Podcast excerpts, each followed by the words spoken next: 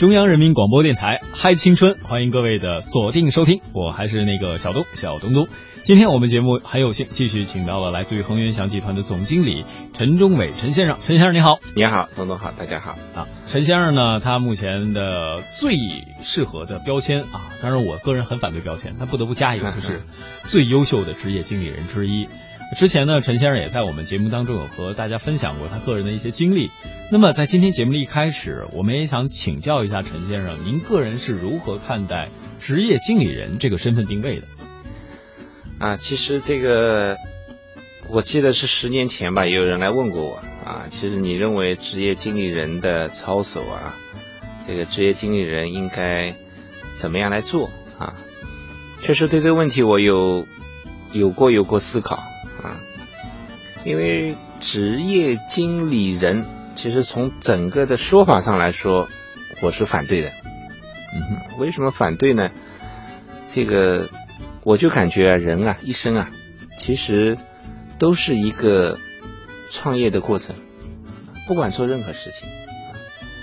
当然，你可以说，你说我没有一个企业啊，我没有做老板啊，我怎么叫创业呢？我不是给人打工嘛，对吧？啊，其实从我现在的感受来看的话呢，我觉得其实每个人做任何事情啊，其实都是一个创业的过程。如果你认为这个事情你在给别人做的话呢，我觉得那才叫职业经理人。如果你认为这个事情做的是为自己做的话呢，我就觉得你的会状态会完全不一样。嗯啊，甚至于说我在节目里跟大家也有另外一种观念的分享，业分很多种。第一种，职业经理人你理的是他人的业；还有一种职业经理人理的是自己的业。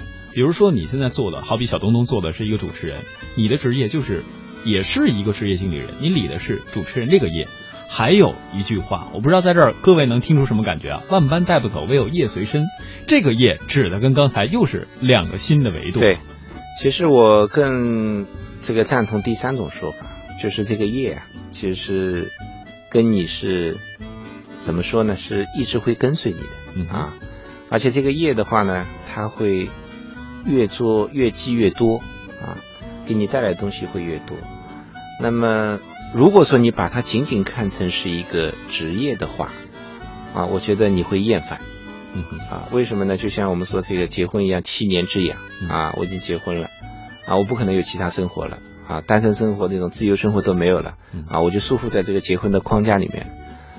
那么你反过来再看，结婚给你带来多少兴奋的地方呢？幸福的地方呢？快乐的地方呢？当你单身的时候，你也在想，哎呀，我这个也不快乐，那也不快乐。你看人家幸福的这个这个夫妻多快乐。嗯哼。其实人有时候呢，他需要换位思考啊。这个这种思考的状态，我觉得很重要。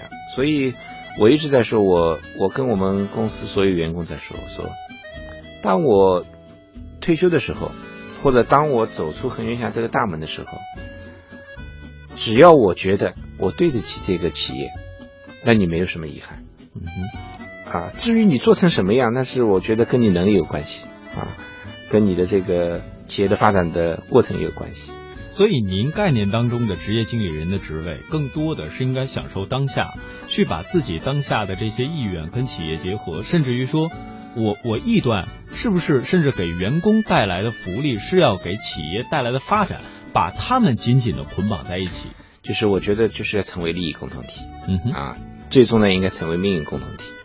啊，虽然我说在你的职业生涯当中，你可能经历不同的企业啊，那么不同的企业，我觉得可能是你这个生活经历当中的一些这个这不同阶段，但是我觉得它是完整的啊，我们不要把它割裂去看啊。二十岁的人做二十岁的事情，三十岁的人做三十岁的事情，四十岁的人有四十岁的思考，五十岁有五十岁的感悟，其实这是一个连贯的过程。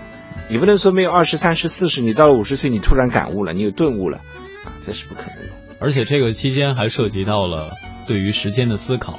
对，我觉得各位，我不知道你们有没有听过另外一种观点，就是在二十岁、三十岁的时候，年轻人总是希望我一年就有一个变化，恨不得我一个月就有一个变化。但是往往到了你三十之后，你可能想，我三年之内我要做什么？五年之内要做什么？甚至有一段时间会想十年、五十年的长远发展。这可能就是刚才陈先生提到的有关于时间的维度。这个年轻人啊，其实他对未来的思考，因为我我就把我自己来看的话，嗯，越年轻的时候，你越不会做很深的东西啊，你会觉得现在很重要，明天很重要，啊，一个月以后很重要，一年以后很重要。当你随着年龄上去以后的话呢，你就会感觉，哎，如果我退休以后我会怎么样？啊，你会去思考这个问题。那那个时间你会永远不会去想这个问题。所以说，您现在作为职业经理人，除了在思考企业的时候，有没有想过自己和企业的共同发展？当然想。啊，我会想过，哎，如果以后我不当总经理了，我会干什么呢？还有什么样的事情我会很有兴趣，或者说我可以做的也很好？啊，其实我会在思考这个问题。甚至于说，在您来到节目之前，我在想。您现在是作为职业经理人，甚至您在我们节目当中也分享了由一个外企的普通职工，到了您现在的企业，到一步一步发展副总经理，甚至到总经理，甚至您这期间还涉及到了奥运项目，甚至您自己通过您的这个职位也好，您的接触环境也好，在慈善行业，甚至于在呃各个领域都有所建树，那么。对于您自己来讲，到底未来的发展是什么样的？甚至现在也是一个创业大潮，有很多我们看到有资历的总经理也好，甚至于说有很多企业家也好，他们都跳出来开始我的第二份创业，找到我人生第二春，是吧？这个我不知道您个人是怎么看的？啊，应该来说这个诱惑是很大的啊，尤其是现在这个互联网加的时代啊，尤其是我们现在这个金融方面有这么多的投资。投资公司、金融公司啊，大家都在这搞创业，啊，我相信这个对我来说是有诱惑的，啊，当然我其实也是很认真的在思考过啊自己的一个发展。其实每个人啊，这个我觉得每个阶段思考的问题啊，可能都会不太一样。当然有些人说啊，五十岁创业也可以啊。那么话就说回来，就是说什么叫创业啊？你做什么事情，你认为才是真正意义上的创业？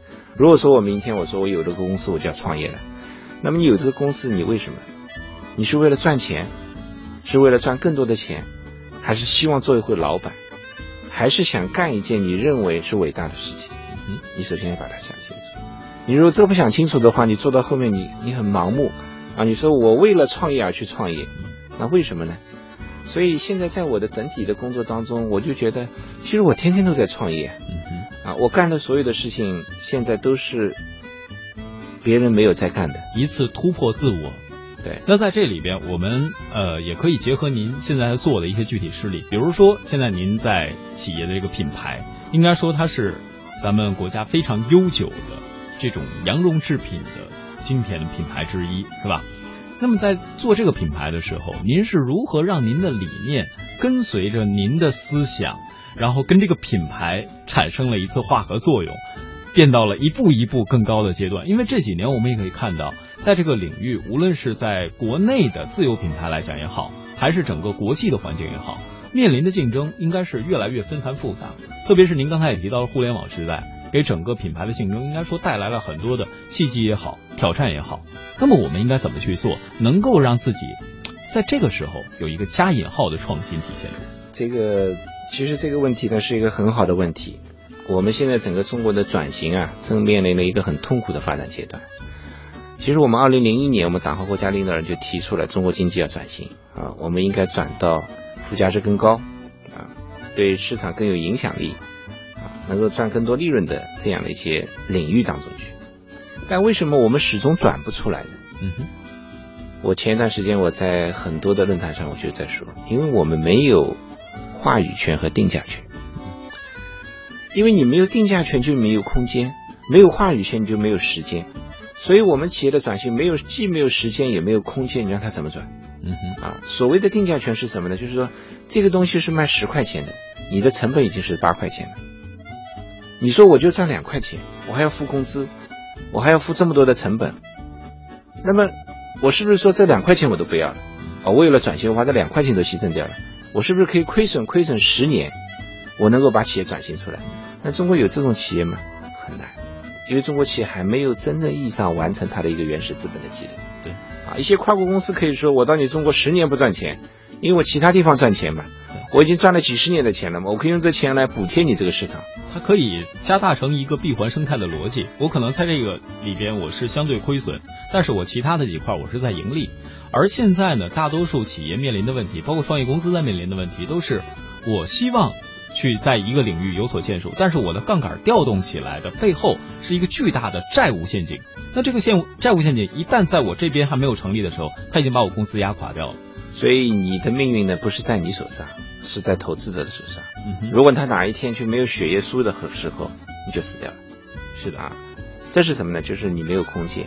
时间是什么呢？就是任何转型啊，它都需要有个过程啊。那这个过程是很痛苦的了，当然。那么在这个过程当中的话，你需要所有的人，包括投资者啊，包括员工，他能够朝一个方向很明确的啊。我们去朝着方向去走，但是我们绝大多数公司都做不到啊。如果说是我们上市的话，难，因为你要看股东的意见，你要看投资者的意见，啊，你还要看经营决策者的意见。所以种种原因吧，我就觉得这个现在中国企业的转型啊，确实是一个基本上是一个像海市蜃楼啊，就我们看得见，但是我们摸不着啊。所以在这个过程当中呢，我就感觉有些企业可能凤毛麟角的企业转成功了，为什么呢？主要是因为它是有品牌，啊，就像恒源祥一样，因为在恒源祥身上这是个很典型的案例。我们在二零一零年以前，我们公司没有一家网店，嗯哼，啊，因为我们有七千多家覆盖全国三十一个省市的实体店。为什么没有网店呢？因为有实体店。所以网店一存在的话，那么相互之间就你打我，我打你嘛，啊，所以从整个实体店的利益来看的话，他就觉得网店不应该存在。而且这个时候，我作为一个旁观者，像您一样，可能比比如说李宁或者其他一些这样的公司，他开实体店更多是注重消费者的一个体验。那呃，包括我个人也在跟一些企业家聊天的时候，他们会说开。这种实体店是更能够让大家知道我们的产品，你摸得到、感觉得到。但是如果网店，尤其是注重这些细节质量的，你是体会不到消费的乐趣，甚至你感觉不到我的产品和你的肌肤的触感那一刹那带来的这种兴奋。这个呢，还是我们自己的感觉啊。呃，因为这个我们说的这个衣食住行啊，还是很多常规的产品。嗯哼。那这些产品呢，应该来说，在我们的生活经验当中，已经无数次的接触过了。啊，其实这种经验在你的脑海里面已经根深蒂固了。啊，无非有一些小的区别会有啊，颜色上啊、款式上啊、面料上，但是这都不是一个很根本的东西。那我想说的是什么呢？就是互联网时代的到来，好像是一夜之间到来。啊，大家感觉好像怎么这么快呀？把所有的东西都摧毁掉、改变掉。其实没有，啊，其实整个计算机行业的发展是从五十年代就上世纪五十年代就开始，对，啊，先从硬件开始，再从软件开始，再从互联网开始，再从我们现在所说的这种社群经济开始，它是一层一波一波一波一波渗透到我们现在所有的行业当中去。所以，二零一零年来的这个这次互联网的冲击啊，是我们很多企业绝大多数企业都没有预料到会来的这么凶猛。啊会对自己产生这么大的影响，所以对恒源祥来说也是一样啊。我是二零一一年当总经理的，其实给我当头一棒就是这一棒，嗯啊，因为整个业绩，包括整个经济的大背景。它都会有一个很严峻的挑战在这里。面临的这时候不仅仅是自己产品的一个竞争，一个内部的不断优化机制，还有山洪海啸一般的互联网的选择潮。它其实对于实体店的购买是一个相对的挤压，甚至于说对于整个行业它造成了一个新的洗牌。有很多人都会说，我这个品牌价值可能估值达到了几十几百个亿，但是真正的购买力，尤其是利润的层面是微乎其微的，严重不成正比。这个呢，我觉得它本身也是个过程，因为这个里面最大的对企业的挑战在哪里呢？就是消费者，呃，消费行为的一种改变。嗯哼，就以前这个消费者，你去看，这特别女同志，啊，女孩子，经常会说，哎，我们去逛逛街吧，买买东西吧，啊，这是作为以前一个业余生活和休闲生活的一个主要的生活方式。现在你就看很少看到这个事情。啊，说你身边的女同事说，哎，走，我们去逛逛街，买买东西吧。你会感觉他们好像生活在上二十年代，就上上个世纪一样的是。现在是什么呢？现在就是你买东西你就买呗，嗯哼，你为什么要去逛街呢？对，啊，现在大家都觉得这已经是成为我们日常生活当中一种习以为常的生活方式。没错，这种生活方式对我们整个商业社会的改造，那是一个彻底的。彻底的颠覆式的一种改造。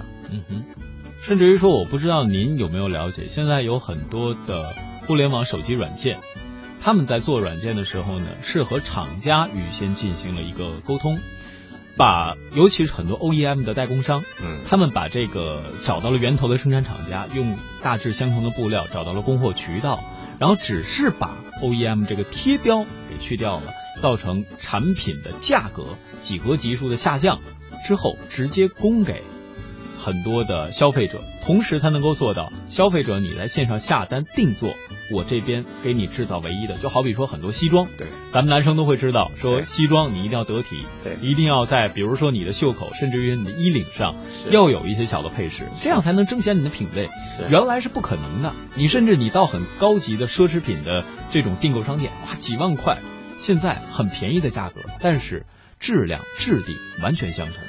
呃，以前呢，它关键是获得消费者这个数据的成本太高，嗯，而且呢，对于它整个生产的流程的改造的成本也太高，所以它算不过来。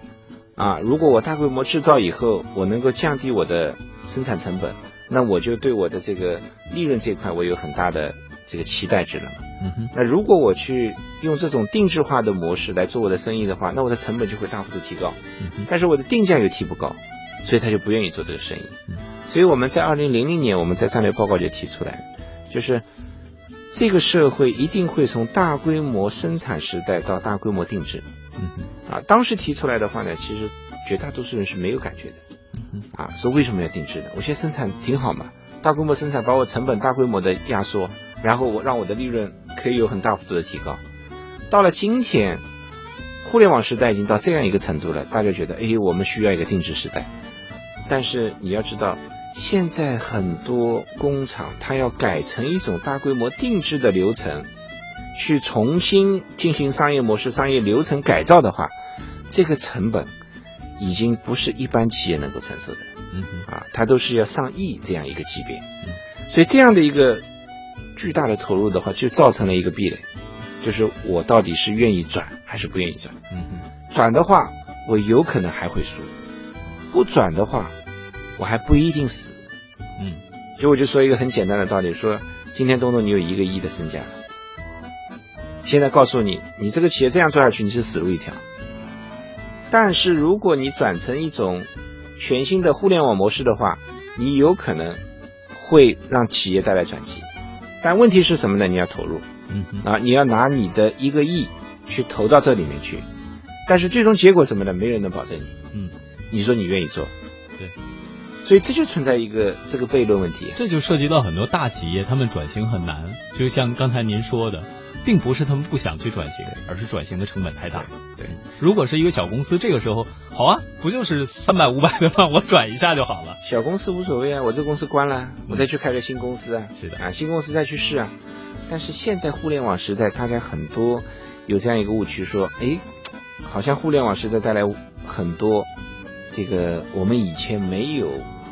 这个能够感受到的一种商机，好像成本会大幅度下降啊，其实不是，其实这个互联网时代对于整个品牌的要求越来越高啊。我就在我们公司内部说，我就说就是这个打个车的软件啊，这两家公司两年就消耗了几十亿，你在以往是根本不可能想象的。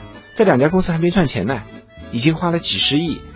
去争这个入口，要要给消费者钱，说你来打我车吧，啊，你说在这个商业模式当中，在十年前，这是大家根本觉得这次是疯子，不敢想象的事情啊，这是不可能去做的事情。企业怎么可能？我还没赚钱呢，我拿钱给你，你去再打的，打完的以后你来坐我的车，至于你以后坐不坐车不重要，这是以前根本没法想象的。这说说明什么呢？就是说。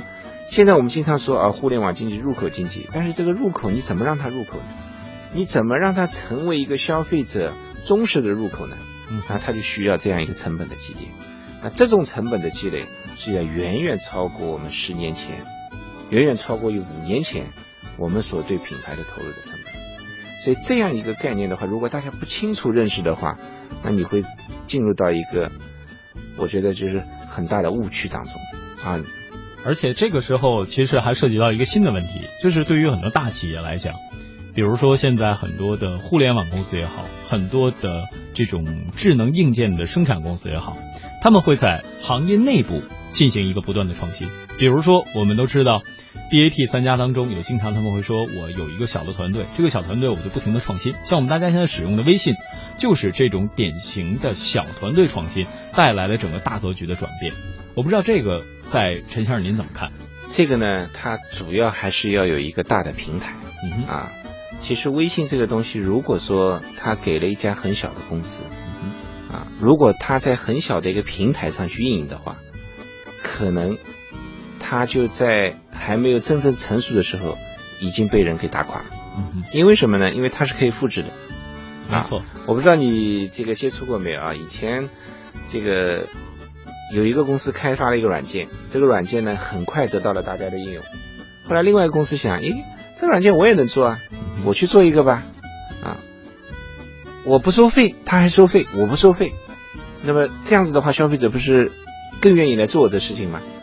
好了，他这么去想的话，他觉得逻辑上是可以这样的，因为他也有平台，他去做了。做完以后的以后呢，好，另外一个公司说你不收费啊，那我也不收费。嗯哼。那么他也不收费的话，就意味着你新建的这个平台也没用了，一下子。因为你用以前的逻辑来认为，我不收费，我肯定有新的人来用我，或者他来试会来试我。嗯但是他那时候也不收费了。所以造成了什么呢？造成了我们这个所做的事情啊，可能。你认为有两年的时间可以供你去发展的这种空间，现在都没有。嗯，就是说他可能一夜之间他就把游戏规则彻底改。